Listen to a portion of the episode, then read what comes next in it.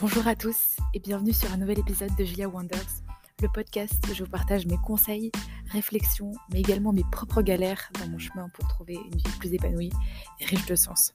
Mon but, c'est vraiment d'être dans une approche décomplexée, de réaliser que c'est pas du jour au lendemain qu'on peut avoir confiance en soi, qu'on peut trouver notre passion, qu'on peut devenir productif, mais c'est justement d'accepter ça et malgré tout continuer à se poser les bonnes questions pour être chaque jour un peu plus heureux, un peu plus aligné avec ce qu'on a envie de réaliser sur le long terme. Pour l'épisode d'aujourd'hui, j'ai envie de vous partager un conseil qui m'a énormément inspiré. C'est... Oh, j'ai pas envie de vous spoiler, mais si je vais vous spoiler, notamment sur la visualisation. Euh, donc c'est quelque chose que je suis toujours en train de mettre en place dans mon quotidien. J'ai pas encore euh, toutes les techniques, je pense, et je le fais peut-être pas euh, de la meilleure façon, mais en tout cas, je sens déjà que ça m'aide. Euh, vous êtes, vous êtes peut-être sceptique, je ne sais pas à quel point vous connaissez, euh, vous avez déjà entendu parler de la visualisation, mais il y a énormément d'études, en tout cas énormément, peut-être que j'abuse, mais il y a quand même un certain nombre d'études scientifiques qui prouvent que ça a un réel impact sur le cerveau, sinon je ne m'amuserais pas à, partager des, des, conseils qui sont uniquement de, des croyances. Je vais pas m'amuser ici à expliquer toutes ces, études. En tout cas, je les mettrai dans les liens du podcast, pardon, plutôt dans les notes du podcast, oui. Et, je ferai peut-être un deuxième épisode où je m'adapte un peu plus à les expliquer.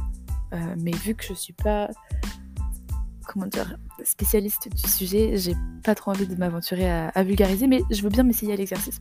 En tout cas, pour aujourd'hui, je vous partage un point de vue beaucoup plus personnel, simplement comment, notamment Cyril Benzaken, a appliqué la visualisation et à quel point ça a été déterminant pour lui et comment peut-être vous, vous pouvez l'appliquer également. J'espère sincèrement que cet épisode va vous plaire et je vous dis bah, à bientôt.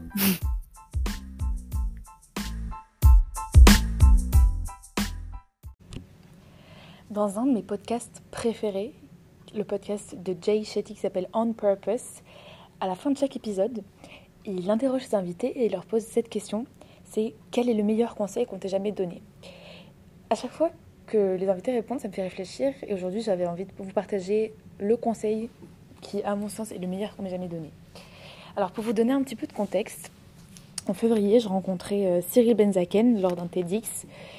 Et lors de son TEDx, il parle beaucoup de la visualisation et comment il l'a appliquée dans son propre quotidien. Je vais vous mettre l'extrait entier d'un podcast que j'ai fait avec lui euh, début de l'année, où il explique tout le processus, de comment il l'a mis en place et comment ça a marché sur lui. Et ça m'avait à l'époque beaucoup fait réagir déjà parce que moi-même je pratiquais un petit peu la visualisation. Donc c'était euh, donc je lui raconte ça, on, discute et je lui dis que je l'avais mise en place pour euh, les phases de stress. Donc pendant que je préparais mes concours euh, d'entrée en école de commerce, j'étais encore en prépa. J'avais par exemple super peur du moment où j'allais passer les concours parce que si vous connaissez le système, vous savez que on travaille pendant deux ans exclusivement pour passer un concours et qu'ensuite euh, tous les résultats qu'on a eus pendant ces deux ans ne comptent plus du tout et c'est uniquement le concours qui compte. Donc forcément, on met un enjeu énorme sur ce jour-là et, forcément, bah, ça génère du stress. Et pour justement ne pas, ça fait trop de justement dans la même phrase, c'est pas grave, pour ne pas avoir trop de stress lié à cet événement-là, ce que j'essayais de faire, c'était de visualiser pendant les deux mois qui précédaient les concours euh, le moment où j'allais devant ma copie. Par exemple, une de mes peurs, c'était la peur de la feuille blanche. Et bon, c'est une peur commune.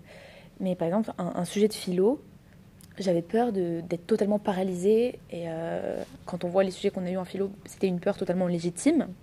pour info, c'était la civilisation du désir, donc c'est pas non plus le thème le plus évident. Euh, et ce que je faisais, donc tous les jours dans mon lit, je me posais 10 minutes, je fermais les yeux et je voyais exactement le moment où j'étais en train de vis... Pardon, je voyais exactement le moment où j'étais devant ma copie, en train de rédiger mon... ma dissertation. Et je me visualisais quelque chose de très positif. C'est-à-dire que, alors que moi, j'avais peur de la page blanche, j'essayais de me convaincre que ça, allait, que ça pouvait très bien se passer également.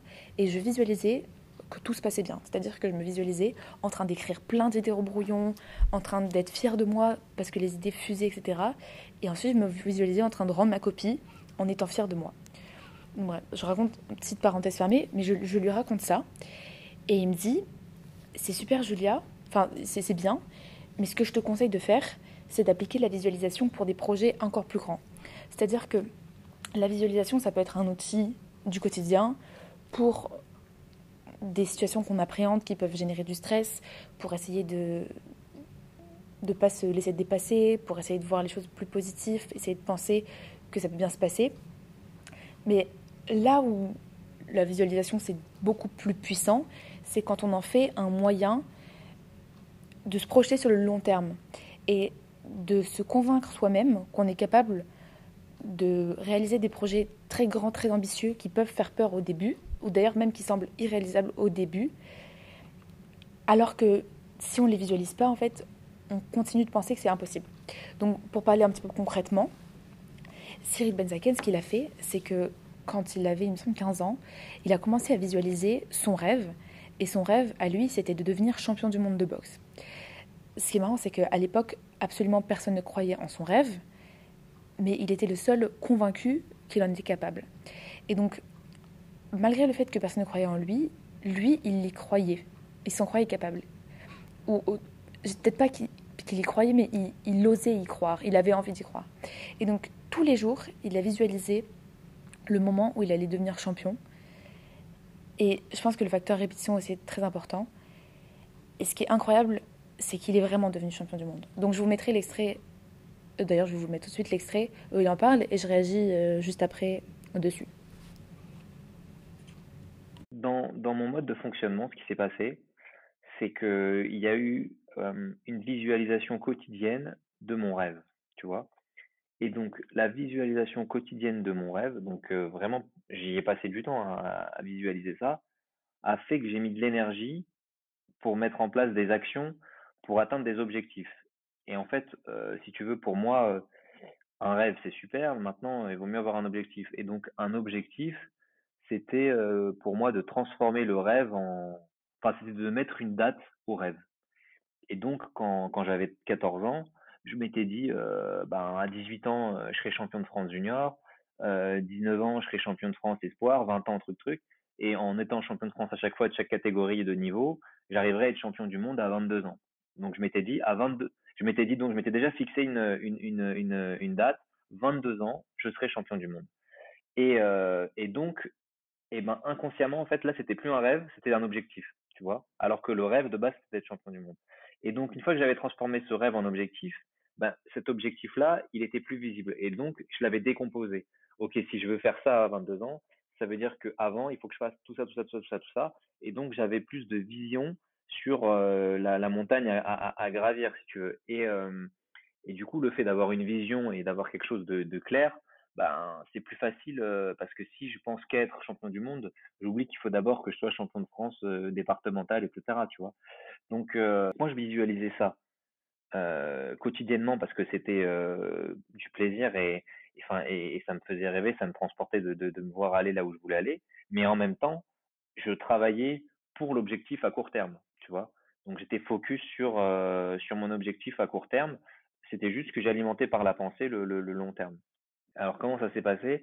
En gros, euh, donc de mes, ouais, je te dis de mes 13 ans, on va dire à mes 22 ans, je l'ai vraiment fait à fond. Après, peut-être un peu moins après. Euh, ça, ça, se faisait comment? En fait, j'allais dans ma chambre et, euh, et dans ma chambre, j'avais un, je sais pas si tu te rappelles de, ce, cet appareil là de téléachat là, un espèce de truc pour faire des abdos là comme ça. Tu vois c'est quoi là? Ok. Bon. Et en fait, donc moi, en fait, pendant, et ben moi en fait à l'époque, je faisais, euh, je faisais des, des crunchs là, des abdos comme ça, mais ça m'a, enfin, c'était pas très sportif, tu vois, c'était des petits mouvements. Et euh, et en fait, quand je faisais ça, j'étais donc déconnecté de mon téléphone pour moi à l'époque, je faisais pas de la visualisation. Hein, c'est après coup que je me suis rendu compte que j'en faisais. Et moi, je faisais des, des, petits abdos là comme ça pendant au début 30 minutes et je suis monté progressivement jusqu'à en faire des fois deux heures, tu vois, comme ça. Et en fait, ce que je faisais pendant ce, ce temps-là, c'était uniquement de la de la visualisation et de la projection. Et du coup, ben, ce qui était bien, c'était que quelque part il y avait un petit mouvement. Donc en fait, il y avait quand même de l'énergie. Je faisais circuler, je pense, l'énergie et euh, et ça mettait du mouvement, j'étais pas passif, donc c'était plus facile déjà de, rester posé sur euh, sur ma visualisation que euh, que si tu le faisais en mode méditation et que tu, tu, tu ne fais rien. Et donc en fait et quelque part en plus dans ma dans ma tête à l'époque parce que vraiment à l'époque je faisais pas de la visualisation hein. Pour moi à l'époque je faisais des abdos et, euh, et je me disais ouais je vais avoir des des super abdos etc mais je pensais pas du tout à ça. C'est juste après coup je me suis rendu compte qu'en fait euh, parce que ça me faisait grave du bien de faire ça. Je me rappelle dès que j'avais une embrouille un truc qui me ah qui m'avait énervé j'allais dans ma chambre faire ça. Et en fait, heu, c'est vraiment, en psychanalyse quoi, limite quand j'ai fait mon introspection un peu plus tard et quand j'ai découvert le développement personnel et tout, que je me suis dit: «Waouh, mais en fait, heu, ce que j'ai fait, c'était des méthodes de développement personnel, c'était de la visualisation» et ce qui me faisait me sentir bien et cetera, c'était toutes tes pensées, c'était pas, le le crunch, tu vois? Et heu et du coup, et du coup, en fait, bah, c'est comme ça que que j'ai fait, en fait. Donc, j'ai augmenté le temps à chaque fois parce que pour moi, j'augmentais du temps de travail d'abdos, mais en vérité, j'augmentais du temps, de rêve et du temps de visualisation et souvent quand on me demande: «C'est quoi les meilleurs moments de ta carrière?» ben, je réponds: «Ben, c'était ces moments-là dans ma chambre» parce que c'était franchement, hein, c'est tellement je les ai rêvés, les plein de moments et cetera et que je les ai rêvés fort, que le jour où ils arrivent, alors tu es content bien sûr, hein, tu vois? Mais c'est presque normal parce que tu l'as tu l'as quelque part déjà anticipé, déjà un peu vécu et tout. Et c'est pour ça que je kiffais ces moments-là parce qu'en fait, je les vivais, tu vois? Ce que je trouve absolument incroyable dans la visualisation, c'est que ça nous permet de nous projeter, non seulement ça nous permet de nous projeter à long terme, donc ça nous, déjà, ça nous demande déjà de faire un effort sur ce qu'on veut sur le long terme, mais en plus de ça, ça nous permet de concevoir comme possible quelque chose qui à la base semble totalement impossible, si ce n'est utopique. Et le fait de visualiser dans sa tête, ok, il y a du bruit autour de moi, c'est pas grave. Le fait de visualiser dans sa tête, de sentir l'émotion qu'on ressent en train de faire, de réaliser notre propre rêve, c'est juste hyper puissant parce que ça déconstruit tout un nombre de barrières qu'on s'était fixées. C'est-à-dire que là, aujourd'hui, vous avez peut-être des rêves, on se dit, on n'ose même pas y croire, on n'ose même pas se mettre en action vers ses rêves puisqu'on se dit que c'est totalement impossible, que de toute façon c'est des rêves un peu fantaisistes. Et justement, le fait de les visualiser, le fait de se voir et de se répéter tous les jours que c'est possible, donc, ou plutôt le fait de se répéter tous les jours l'action de se voir en train de le faire, ça crée une éventualité dans le cerveau que c'est possible, que c'est pas juste une fantaisie. Et ce qui est vraiment très fort, c'est qu'il y a une science derrière. C'est-à-dire que certes, euh, c'est un outil qui marche d'expérience, c'est-à-dire qu'il y a aujourd'hui énormément de, sportifs de haut niveau qui pratiquent la visualisation, notamment euh, avant des matchs. Il y a une phrase de Mohamed Ali, euh, attendez, je vais vous la citer. voilà, if my mind can conceive it and my heart can believe it, then I can achieve it. Il y a également Oprah Winfrey, donc des entrepreneurs qui pratiquent la visualisation régulièrement et qui disent que ça a changé leur vie. Mais ce ne serait pas aussi puissant si la science ne confirmait pas euh, au niveau du fonctionnement du cerveau que ça a en effet un impact sur nos comportements. En fait, ce qui se passe quand on visualise, c'est que on change notre système de croyance. Et en fait, le système de croyance, il est fondamental dans nos actions, puisque on se met en action uniquement pour ce qu'on croit. Un exemple un petit peu scientifique pour vous prouver ça, c'est un concept qui s'appelle l'impuissance apprise. Donc ça, c'est un concept que j'ai découvert euh, via David Laroche dans un podcast euh, de In Power. En fait, David Laroche explique une expérience qui a été montrée sur un éléphant. C'est-à-dire que un éléphant, quand il est bébé, il est enchaîné euh, à un endroit et il se débat, il se débat pour essayer de briser cette chaîne, mais il n'y arrive pas parce que pendant son jeune âge, il est encore pas assez fort pour briser cette chaîne. Et donc il continue ses efforts, il continue de se débattre jusqu'à ce qu'à un moment, il arrête ses efforts puisqu'il comprend qu'il n'est pas capable. Le problème, c'est que l'éléphant intériorise qu'il n'est pas capable, tandis qu'il grandit. Et à un certain moment, quand il devient adulte, l'éléphant aurait totalement assez de force pour briser, euh, pour briser cette chaîne, le problème, c'est qu'il n'essaye même plus de se débattre pour briser cette chaîne, vu qu'il a tellement intériorisé qu'il était incapable de le faire. Là où c'est important au niveau de nos rêves, c'est que dans notre entourage, on va tout le temps intérioriser euh, quelque chose d'impossible. Typiquement, je suis sûre que Cyril, et d'ailleurs, il me semble que c'est ce qu'il me disait, quand on dit à 15 ans qu'on a envie de devenir champion du monde, je pense qu'on nous rit au nez de dire oui, oui, c'est bien, mais qu'est-ce que tu veux vraiment faire? Et je me rappelle, même moi, j'ai eu cette réaction. Je me rappelle au lycée, a certaines personnes, ils voulaient devenir euh, footballeur professionnel. Bah, ça me faisait un petit peu rire au fond parce que je me dit, bon, c'est très bien d'avoir des rêves, mais c'est pas très réaliste tout ça. Et plus on grandit, je pense, plus on est programmé pour être très très pragmatique et, et pour abandonner un petit peu ces rêves-là, les mettre dans un coin de notre tête et justement, je trouve que la visualisation, ça rend ça, ça remet euh, quelque chose d'accessible à, un projet qu'on s'était presque auto-censuré. Alors, après, c'est pas du tout euh, magique. C'est-à-dire que la visualisation, ça aide à déconstruire certaines croyances. Mais bien sûr, c'est pas parce qu'on visualise qu'on est champion du monde qu'on va devenir champion du monde par magie. Loin de là. Et la seule chose que ça change, c'est que si Cyril n'avait pas visualisé qu'il était champion du monde, il n'aurait pas cru qu'il pourrait y arriver. Et du coup, il ne se serait pas donné les moyens d'y arriver. Donc, il ne se serait pas entraîné aussi dur.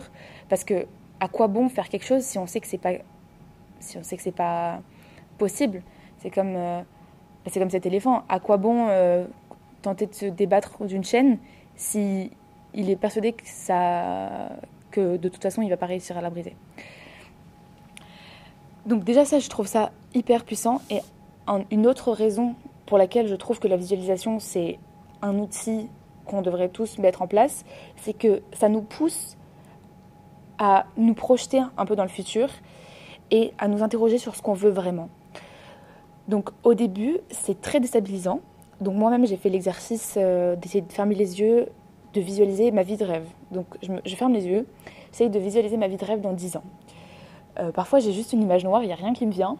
Et au fur et à mesure, quand vraiment je fais l'effort de me dire où est-ce que je rêverais d'être, quelles seraient mes conditions idéales de vie, progressivement, j'ai un schéma qui se met en place, j'ai des images qui me viennent. Et au fur et à mesure, j'affine ma vision. Et c'est également un moyen de faire le tri entre qu'est-ce qu'on veut vraiment et qu'est-ce que on en est venu à réaliser, à désirer, pardon, pas par soi-même, mais en imitant un petit peu les rêves des autres. Ça également, c'est très important parce que cet effort de projection, ça paraît, ça paraît un peu intimidant forcément, parce que quand on dit bah, qu'est-ce que tu vas faire dans 10-15 ans, bah, on est un peu euh, déboussolé. Sauf que je trouve ça tellement incroyable d'être capable de, de s'imaginer sa vie et et ça ne veut pas dire qu'on va vivre exactement comme ça. Il ne faut pas non plus le prendre comme un, comme un outil, euh, comment dirais-je, comme quelque chose qu'il faut absolument réaliser, mais ça crée, je trouve, ça ouvre une fenêtre euh, dans l'esprit qui nous dit ah, ça serait possible. C'est c'est pas que du fantasme. Alors, j'ai envie de, avant de terminer, d'expliquer un, tout petit peu. Je vais pas m'aventurer dans des explications trop euh, scientifiques parce que je ne m'y connais pas plus que ça. En tout cas, je vous mettrai, si ça vous intéresse, plein de liens dans la barre d'infos, euh, dans les notes du podcast, pour que vous puissiez euh, faire vos propres recherches si le sujet vous, vous parle. Mais quand on visualise quelque chose, en fait, on crée de nouvelles connexions neuronales. Donc il y a des nouvelles connexions neuronales qui se mettent en place. Et ça, c'est très important parce que c'est ça qui va faire que nos croyances vont être modifiées. Donc bref, c'est une explication scientifique très sommaire.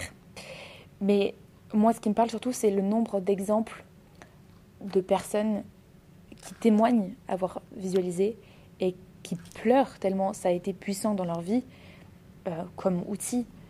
Je pense qu'on ne se rend pas compte à quel point les croyances déterminent nos comportements. D'ailleurs, il y a une phrase du TEDx de Cyril que j'adore et qui est nous agissons inconsciemment de façon à provoquer ce que nous croyons. Nous agissons inconsciemment de façon à provoquer ce que nous croyons. Et c'est trop puissant comme phrase. Donc, ça veut dire, bah, je, me répète peut-être, mais c'est pas grave, qu'on va jamais se mettre en action pour quelque chose qu'on pense impossible. Et au contraire, quand on croit que c'est possible, on se, met on se donne les moyens.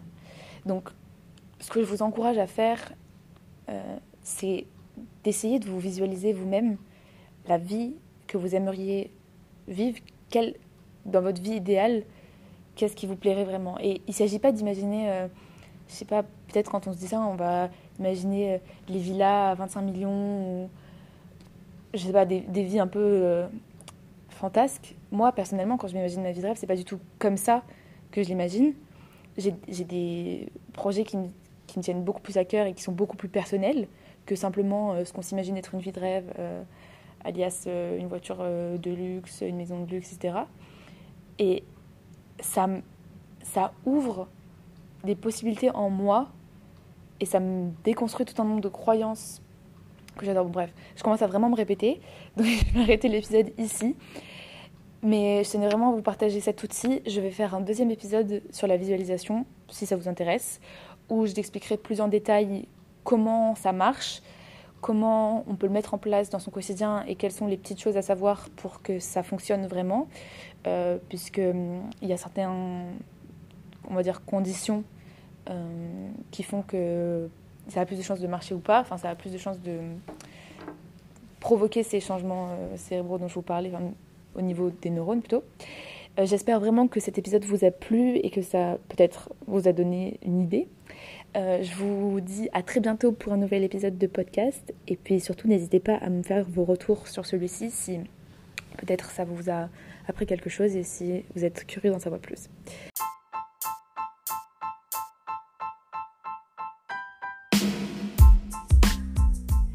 Merci beaucoup d'avoir écouté l'épisode jusqu'au bout. J'espère qu'il vous a plu, qu'il vous a informé, éduqué, peut-être fait découvrir euh, quelque chose de nouveau. Surtout, n'hésitez pas à me suggérer d'autres euh, épisodes qui pourraient vous être utiles euh, par rapport à ce que vous vivez en ce moment. Je serais heureuse euh, de faire un podcast là-dessus. Et puis, si ça vous intéresse d'en savoir plus sur la visualisation, n'oubliez pas que dans les liens du commentaire, dans les liens de l'épisode, il y a hum, pas mal de ressources que je vais ajouter pour que vous puissiez notamment avoir accès aux études que je n'ai pas vraiment su expliquer, que je ne me suis pas aventurée à expliquer. En tout cas, euh, n'hésitez pas non plus à m'ajouter sur Instagram, juliawonders.podcast. Je vais essayer de publier de plus en plus là-dessus parce que ça me plaît beaucoup et parce que c'est un format différent. Vous pouvez également me laisser un commentaire sous cet épisode si ça vous a plu et ça m'encourage ça m'encouragera vraiment à continuer et ça me fera très plaisir. Je vous remercie en tout cas et puis je vous dis à très bientôt pour un nouvel épisode de Julia Wonders.